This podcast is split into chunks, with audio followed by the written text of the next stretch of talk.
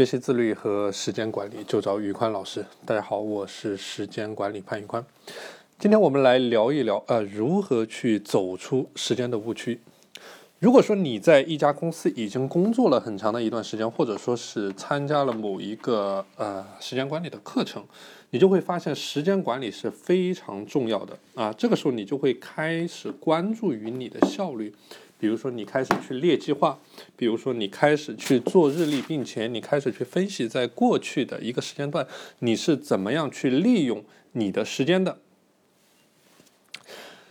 比如说，你会把你的活动分为几个种类啊，像紧急的事物、像重要的事物，或者说呃无关紧要的事物去分开，然后按照它的顺序，先做紧急的、重要的事情啊。这些都是基本的一些时间管理方法。这样的时间管理研究呢，可能会非常的有趣，但是结果往往总是不同。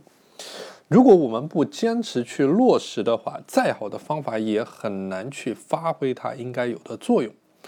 很多人在刚开始学习时间管理方法的时候，会注意去规划自己的时间，但是，一旦回到了工作岗位之后，啊，就会立刻恢复到之前的工作状态。啊，事实上，一些关注时间管理的人都会有这样的反应，他们的理想状态是非常的高效，但是每天还是会花费。长时间去用于处理办公室周围的日常事件和紧急事件，而没有足够的时间去思考、去规划长期的项目啊。比如说，我们很多人会花费很长的时间去看一封电子邮件。去呃回复及时的消息，去通电话，以及进行只需要一秒钟的购物，但却花费了大量的时间在浏览和选择上面啊，更不用说无休止的，而且通常是没有太大意义的一些会议。所以说，我们既然知道了这样的情况，那么应该怎么样去改变这样的现状呢？啊，问题就在于我们所做的方法不对，或者说。是一种错误的时间管理的概念。时间管理计划通常重视关注提升个人的生产力，分析你如何去花时间啊，这一切都很好，但他忽略了一个基本的事实，就是当你处在一个低效的环境当中的时候，你自己的高效也是非常难以去坚持的。所以学了这么多时间管理的技巧和方法啊，你还是很难在工作状态下将其落实。这个就是为什么，当你结束了时间管理的学习和尝试之后，一旦开始在工作当中去实践，是很容易回到旧的没有生产力的一个状态。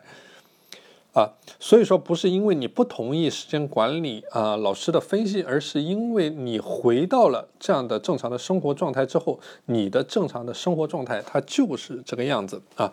所以说，作为有对时间管理需求的人，我们首先改变的不应该是我们自己的时间管理的思维和工作方法，而是要先促进啊我们周围环境的改变。让我们的整个团队也好，让我们周围的环境也好，能够有所改变，或者说有这样的相关的意识和概念，并且能够按照时间管理的模式去工作。只有这样，我们身处在这个环境，才能够实现长时间的高效。OK，所以说呢，要走出时间管理的误区，我们要从事，我们要尝试从几个方面去入手啊。这个具体的方面呢，我们会在下期的节目和大家来进行分享啊。大家如果想加入我的时间管理和自律打卡社群，欢迎添加我的微信 p a n l e o n 一九八八 p a n l e o n 一九八八，我是时间管理潘宇官，我们下期节目再见。